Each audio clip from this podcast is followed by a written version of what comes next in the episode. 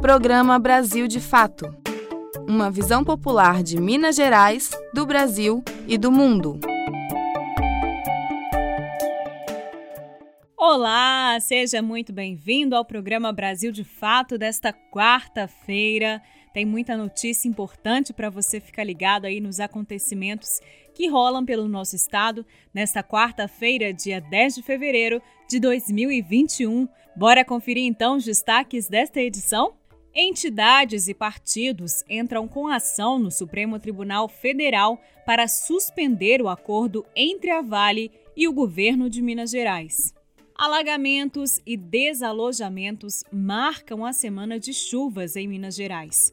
Na edição de hoje, você confere dicas para que a população possa se proteger durante as tempestades. Presença das mulheres no mercado de trabalho é a menor em 30 anos. A taxa é reflexo da pandemia e da falta de políticas públicas no Brasil.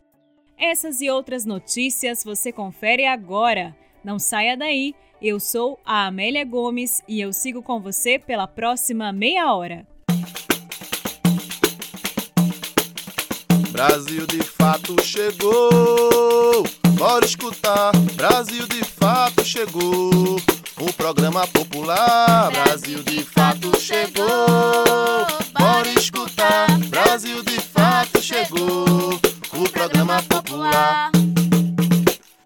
Nesta quarta-feira, partidos políticos e entidades da sociedade civil entraram com uma ação no Supremo Tribunal Federal pedindo a revogação do acordo firmado entre a Vale e o governo de Minas Gerais sobre o ressarcimento do crime em Brumadinho.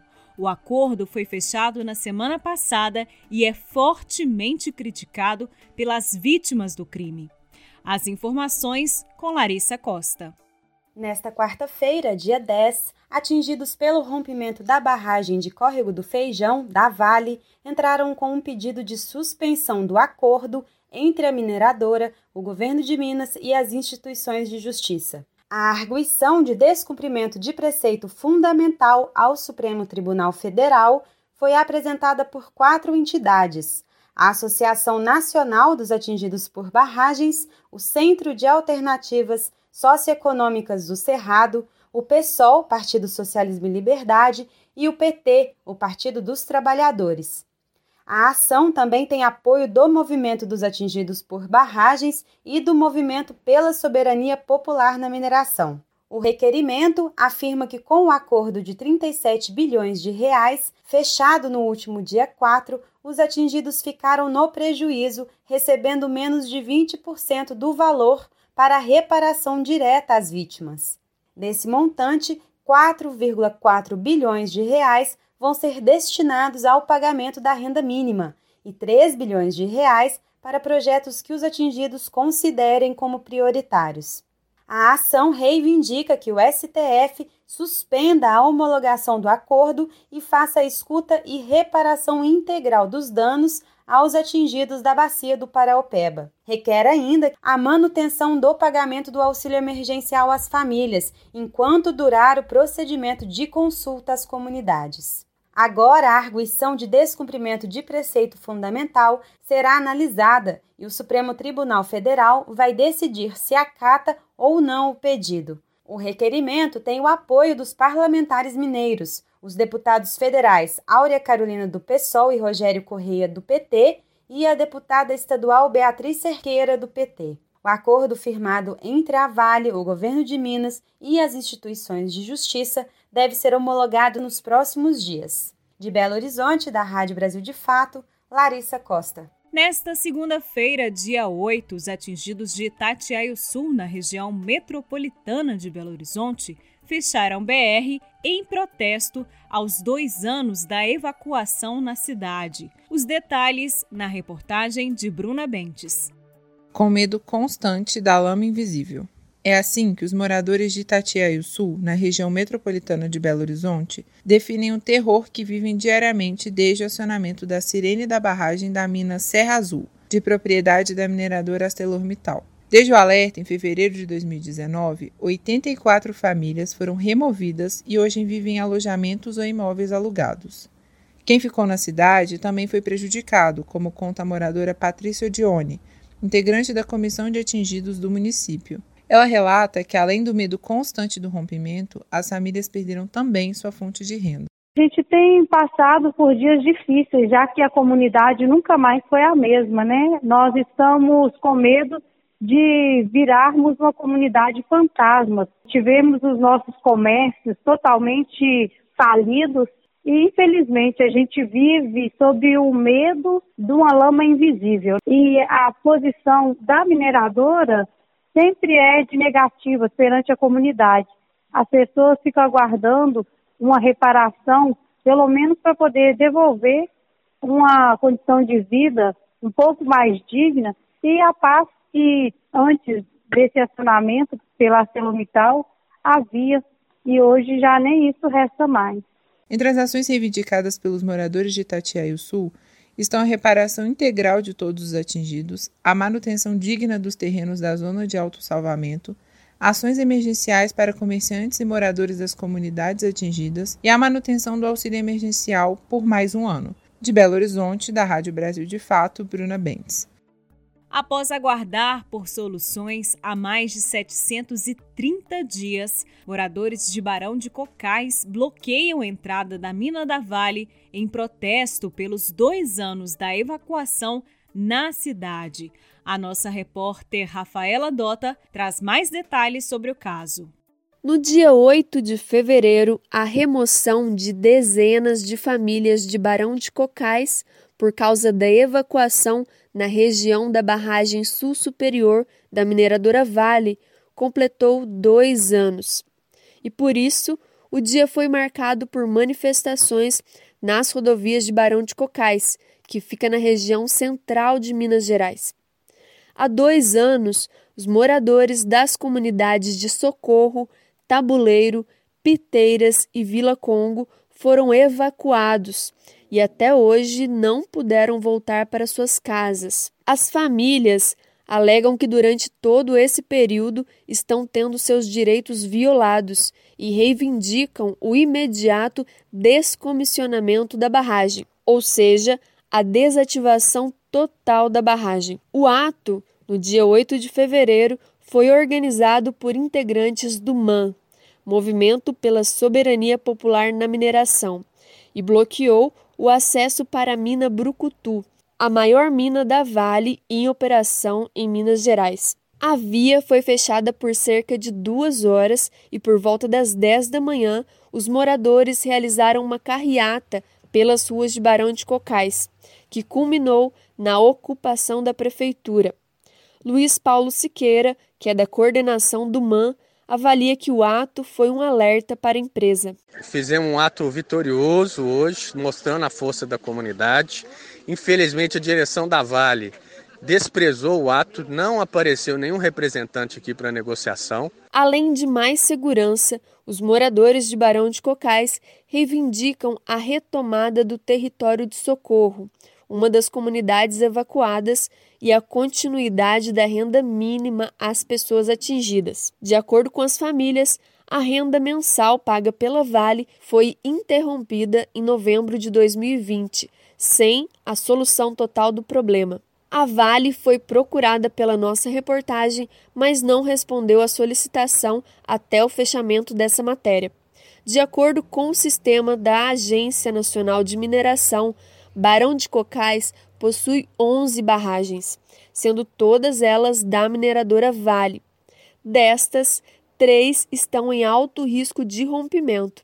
São elas a barragem sul superior, a barragem sul inferior e a barragem norte Laranjeiras. De Belo Horizonte, da Rádio Brasil de Fato, Rafaela Dota. Essa emissora é parceira da Rádio Brasil de Fato.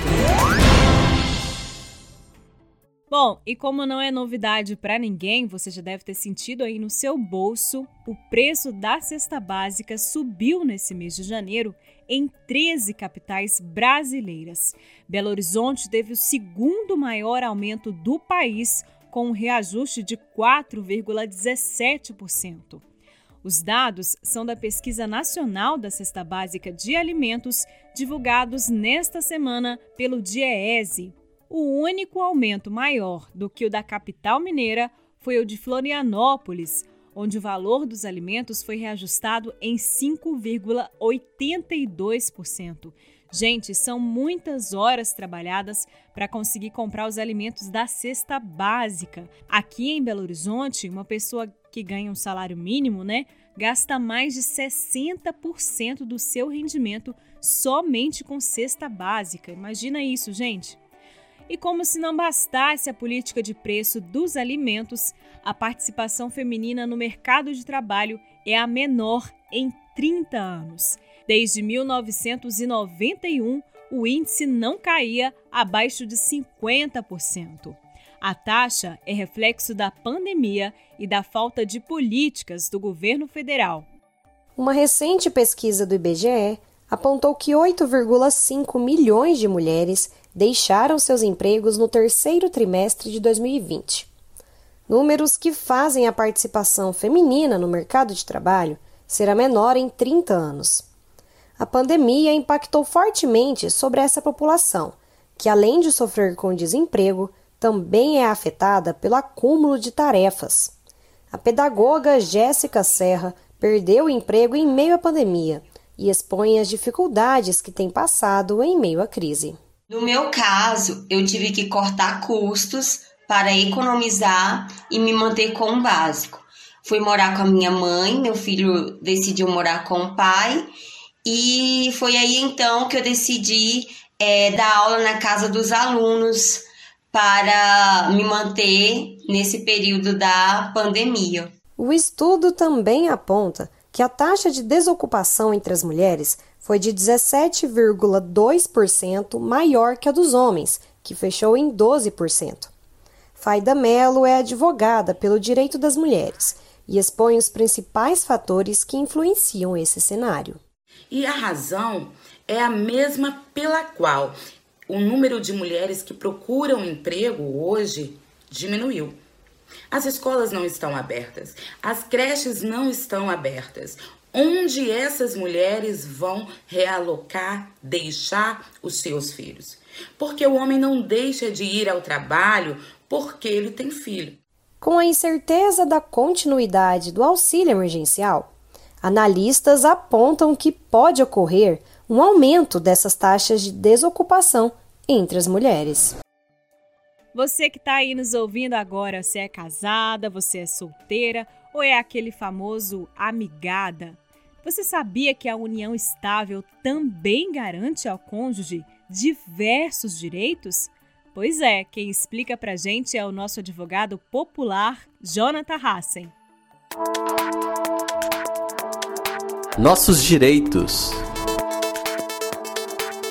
Olá, ouvintes do Brasil de Fato. Você sabia que para a união estável existir, ela não precisa estar formalizada necessariamente?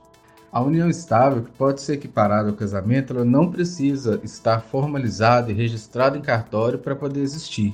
A realidade dos fatos ela pode ser suficiente para se configurar e por conta disso há consequências como a questão da divisão de bens, direitos previdenciários e a possibilidade até do uso do nome do companheiro podem ser aplicadas ainda que essa união estável não esteja formalizada. É importante ressaltar que a união estável pode existir tanto em relações heteroafetivas como também homoafetivas. Ela vai se configurar quando há convivência duradoura e pública e há o objetivo no presente de constituição de família. Aí outros elementos, como conta bancária conjunta, contas do nome do casal no mesmo endereço, também ajudam a configurar.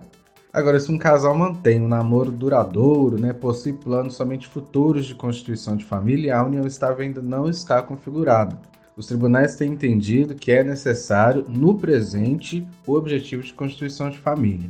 E esse desejo de constituição de família não se confunde com a vontade de ter filhos, de respeito somente ao desejo de se manter uma vida comum, uma vida compartilhada. Eu sou Jonathan Hassen, advogado popular. Se você tem alguma dúvida sobre algum direito, mande para a gente. Um abraço e até a próxima. Hora da gente tirar aquela dúvida com a enfermeira Sofia Barbosa. Você tem alguma dúvida aí sobre o uso da pílula do dia seguinte? Então presta atenção na pergunta de hoje. amiga da saúde. Olá, ouvintes! Hoje quem nos enviou sua pergunta foi a Pamela Souza, que tem 27 anos e é vendedora ambulante.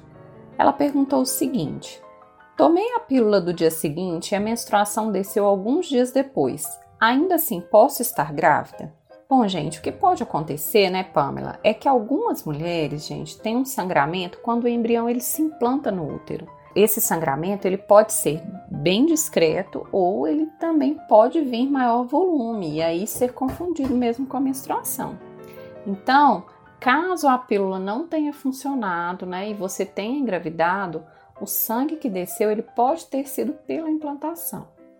Existem também, gente, outros tipos de sangramento possíveis no início da gravidez. Por isso que nem sempre, então, né, o fato de ter sangrado é uma garantia de que a pílula realmente funcionou. Só mesmo, né, gente, o exame para confirmar se há ou não uma gravidez. Então, é importante que você procure um centro de saúde mais próximo da sua casa. Lá você vai poder conversar com um profissional que vai poder te ajudar a entender melhor essas questões e providenciar para que você faça os exames necessários. Se você tem alguma dúvida sobre saúde e vida saudável, manda um zap para mim. O número é 31 98468 4731. Repetindo, 31 98468 4731. Eu sou Sofia Barbosa, um abraço e até a próxima. Você perdeu o horário do nosso jornal e não conseguiu ouvir no rádio? Não tem problema, é só baixar um aplicativo de podcast no seu celular, como o Spotify ou o Anchor, e ouvir o nosso programa a qualquer momento. Em qualquer agregador ou plataforma de podcast, basta digitar Programa Brasil de Fato MG. Ouça, se inscreva e compartilhe.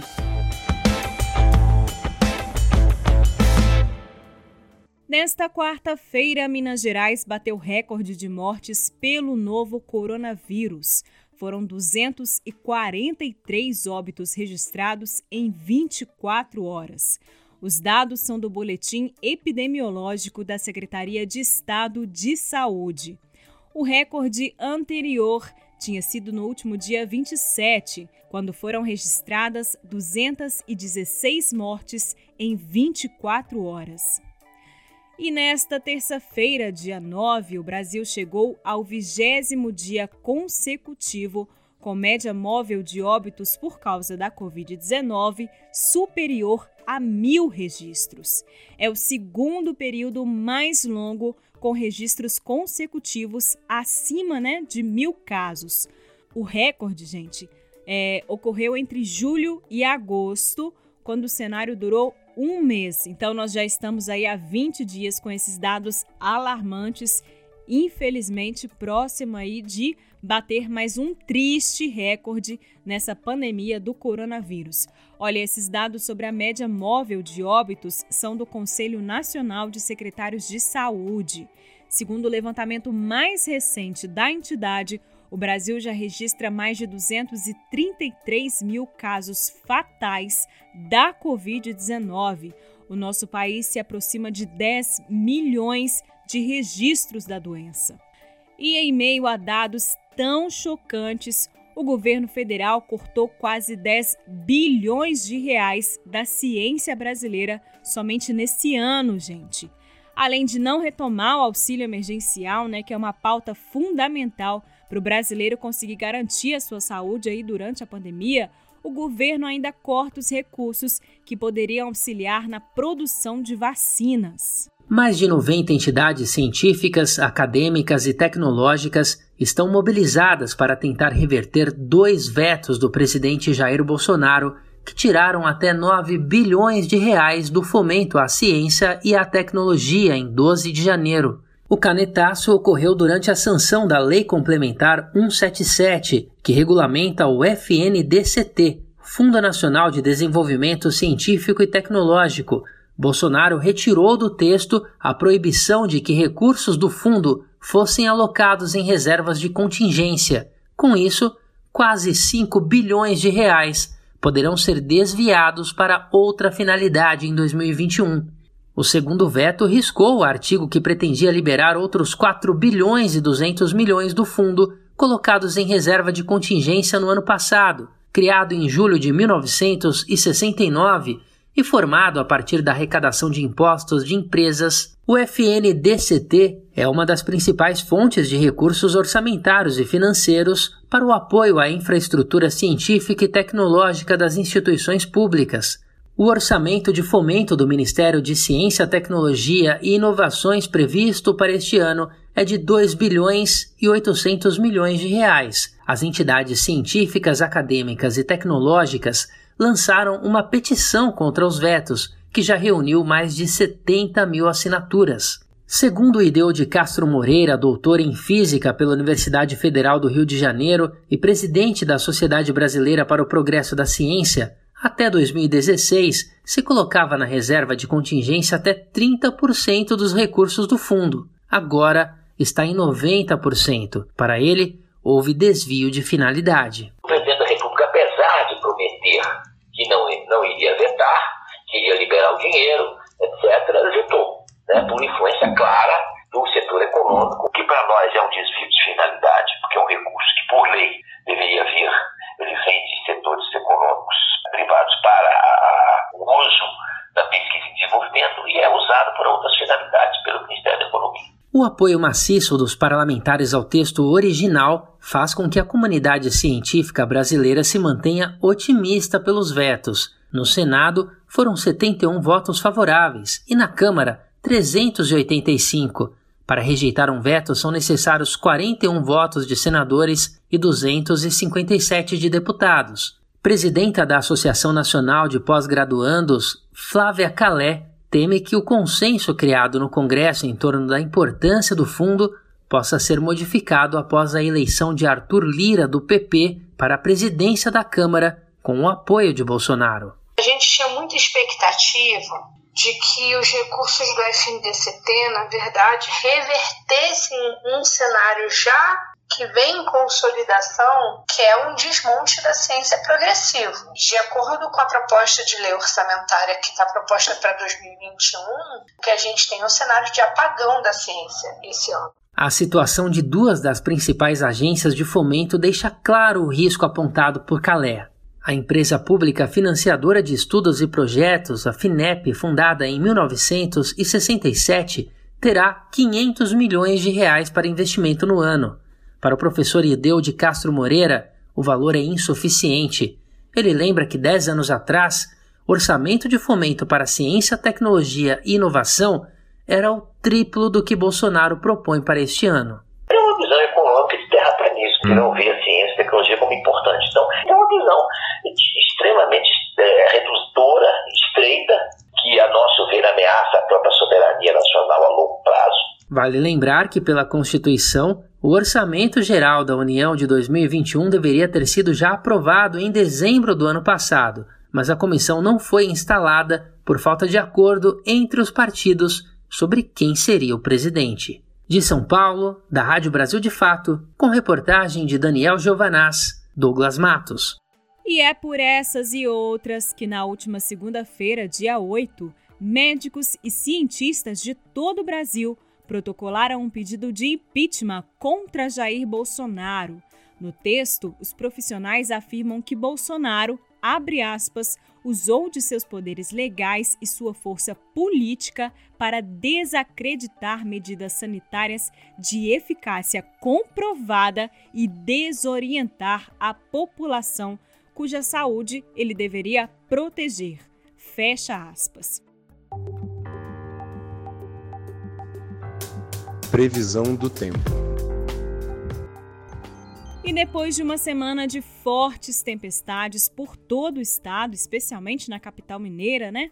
A previsão segue de tempo fechado até o domingo. As temperaturas no estado ficam entre 15 e 25 graus. A previsão é do Instituto Nacional de Meteorologia. E infelizmente a gente sabe que o cenário, tanto em BH quanto em várias outras cidades mineiras, foi de destruição total após essas fortes pancadas, né, gente, que aplacaram aí o nosso estado nesta semana. E diante da omissão dos governos em reparar os danos e evitar os desastres, como a população pode agir para se proteger nesses momentos? Bora saber? O verão segue até o dia 20 de março e alguns eventos são mais comuns a essa estação do ano. As conhecidas chuvas de verão, por exemplo, podem resultar em danos materiais e até mesmo em vítimas fatais. Nesta época do ano, os raios também são mais frequentes do que no inverno. Além disso, um raio pode cair várias vezes no mesmo lugar, atingindo frequentemente o objeto mais alto de uma mesma localidade.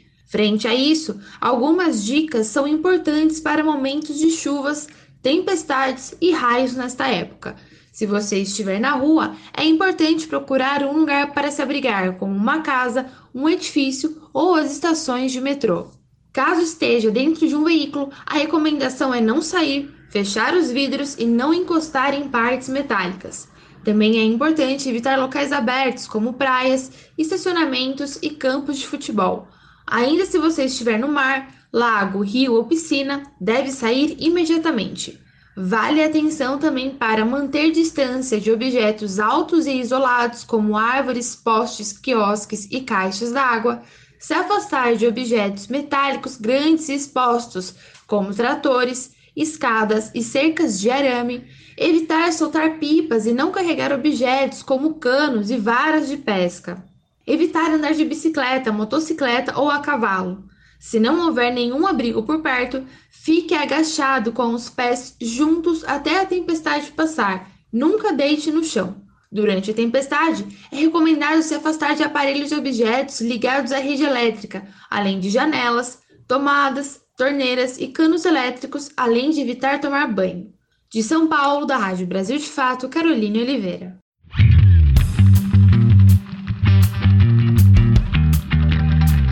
Resenha Esportiva. Tá na hora do nosso futebolzinho de quarta-feira. Bora conferir os destaques do nosso colunista Fabrício Farias? Fala, Fabrício! Giro Esportivo. As principais notícias do mundo da bola com Fabrício Farias. Salve, salve, meu caro ouvinte da nossa resenha esportiva, quarta-feira de fechamento da trigésima quinta rodada do Campeonato Brasileiro, rodada que começou lá no final de semana, com jogos no sábado, no domingo. Tivemos também Botafogo e Grêmio, o Grêmio goleando o já rebaixado Alvinegro Carioca por 5 a 2 e hoje teremos aí o complemento dessa rodada importantíssima para a gente começar a definir aí os rumos do campeonato, muita coisa a ser decidido, então o torcedor pode esperar muita emoção nessa reta final de Campeonato Brasileiro. A rodada começa às 7 horas da noite com o Internacional recebendo a equipe do esporte. O Internacional, que nesse exato momento é líder da competição um ponto à frente do Flamengo, um jogo a menos, evidentemente, já que vai disputar essa partida hoje contra o esporte. E o esporte promete dificultar a coisa para o Colorado, porque o esporte está naquela disputa para não cair para a segunda divisão, tem 38 pontos, 14 colocado, um ponto à frente do Vasco da Gama. Então, é um jogo que realmente promete muita disputa, já que envolve aí duas equipes com objetivos muito claros na competição. 15 minutos mais tarde, às 7h15, em Fortaleza, no Castelão, o Fortaleza recebe o Vasco. Aí sim, um confronto lá na parte de baixo da tabela. Fortaleza, 15 colocado, com 38 pontos. O Vasco é o primeiro time ali na zona da degola, com 37 pontos. E o professor Luxemburgo promete realmente salvar a equipe vascaína dessa situação. E para isso, precisa vencer conta muito com seu artilheiro Cano para poder sair de Fortaleza com mais três pontos. Às nove horas da noite, o São Paulo no Burumbi recebe o Ceará. São Paulo que já não tem mais o técnico Fernando Diniz, vai em busca aí de mais três pontos, né? O São Paulo que já vendeu seu atacante Brenner, ou seja, depois de apontar ali como um candidato ao título, parece que perdeu o pique é, da remada, parece que realmente não consegue dar respostas, mas ainda está na parte de cima, tem 58 pontos, dependendo aí de uma combinação de resultados, pode se aproximar da liderança. Então, quem sabe aí o São Paulo não pode marcar uma virada de chave nessa reta final do campeonato, recebendo o bom time, o perigoso time do Ceará, que realmente está fazendo uma boa campanha, está na zona de classificação para a Sul-Americana, quem sabe aí de repente até beliscando uma vaguinha numa pré-Libertadores, então realmente é um outro confronto bastante interessante que teremos nessa noite. No horário nobre do futebol na quarta-feira, fechando a rodada, mais duas partidas. Corinthians recebendo o Atlético Paranaense na Arena Itaquerão e Fluminense e Atlético Mineiro, esse confronto aí com muita expectativa da torcida atleticana, um jogo importante, um jogo que marca duas equipes que estão disputando ali, o Atlético disputando o título, né? E evidentemente, consequentemente também a classificação para a fase de grupos da Taça Libertadores, que é grande, o grande objetivo do Fluminense nesse momento. Né? São apenas quatro pontos que separam as duas equipes: o Atlético com 60 pontos, o Fluminense com 56, o Fluminense querendo encostar para realmente, quem sabe, garantir aí uma vaga direta na fase de grupos da Libertadores porque aí já você já inicia a competição já garantido, né? A fase preliminar pode realmente reservar surpresas para as equipes e muitas vezes, como a gente já viu, né, equipes brasileiras sendo eliminadas aí, como aconteceu esse ano com o próprio Corinthians, que não chegou na fase de grupos, e aí a torcida acaba se frustrando bastante, porque começa com a expectativa de disputar uma Libertadores, mas realmente na hora de participar da festa de verdade, o time acaba não alcançando essa condição. São essas as partidas, né, que teremos nessa noite, fechando a 35ª rodada, e a gente espera com certeza mais uma noite de bom futebol e de muita emoção para o torcedor. A gente vai ficando por aqui, de Belo Horizonte, para a Rádio Brasil de Fato, Fabrício Farias. E nós vamos ficando por aqui. O programa de hoje teve apresentação, roteiro e trabalhos técnicos de Amélia Gomes. A produção é da equipe de jornalismo do Brasil de Fato. Nós voltamos ao ar na sexta-feira, às 11h30 da manhã. Você continua informado acessando os sites brasildefato.com.br e brasildefatomg.com.br. Até sexta-feira! Programa Brasil de Fato. Uma visão popular de Minas Gerais, do Brasil e do mundo.